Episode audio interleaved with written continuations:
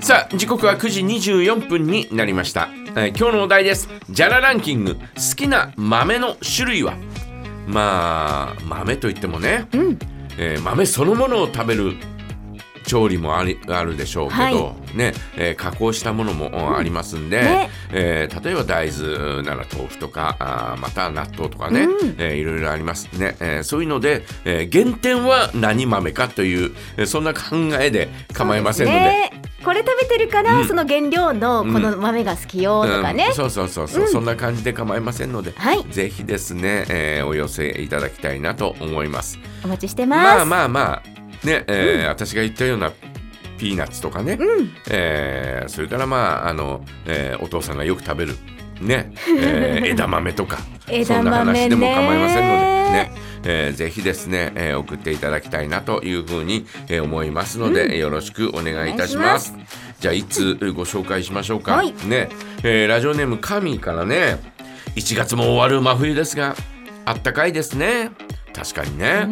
真冬なんだよね今ねすごく寒い時期だと思いますが、そうだよね本当は、えーもう1月の終わりから2月の中旬にかけてはもう、えー一番冷え込む時期えーにもかかわらず、うん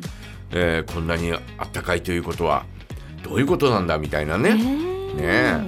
えーさて、えージャラランキングですがあんこが美味しい十勝の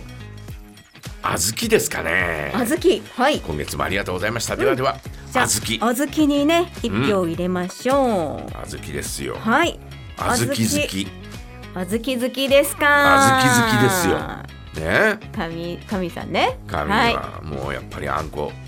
小豆あんこといえば十勝っていうねい、そうですね結構ねあのすごいよね北海道から出たりしても、なんかこれお豆いいの使っててみたいなねうん十勝、産小豆を使ってますそうそうそうドーンって出てるじゃないですかテレビのね、んえーいろんなね、えー老舗そのう、えー和菓子屋さんのね、えー何々とかって名物の何々ですとかって、えーあんこはね小豆を十勝産を使ってますからそうみたいなまあねなんか誇らしいですよね誇らしいし、うんえーただその十勝にいてね、うん昔はすごかったって言うよ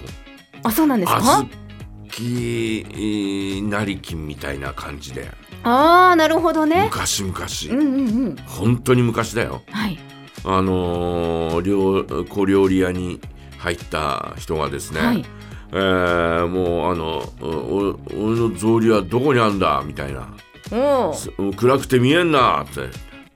そしたら、えー懐からお札を出して、それに火をつけて「おーあったあった」みたいな、えーことをですね、やったというえーそんな話もですね明かりの代わりにへおおそんな話もですね、えー残ってるぐらいですからね。えまあこんな話はですね多分日本全国どこにでもあるんだよ。あその年そのうそう年そのねその年その年の、えー例えばあのえっ、とおーえー小樽だと日清御殿が立ってるような感じあるやん、えそっー、か日清そっか成金っていうのがいて、うんうんえーそういう人たちはそういうふうにしたっていう話とかね、んうんうんそういうのがね全国どこにでもあるんだよええなるほだどから本当かどうかわかんないよ、うんでもあのわかお金持ちの、えーまあちょっと、えー象徴みたいな、んうんうんえー感じでそんな話は残ってるよね。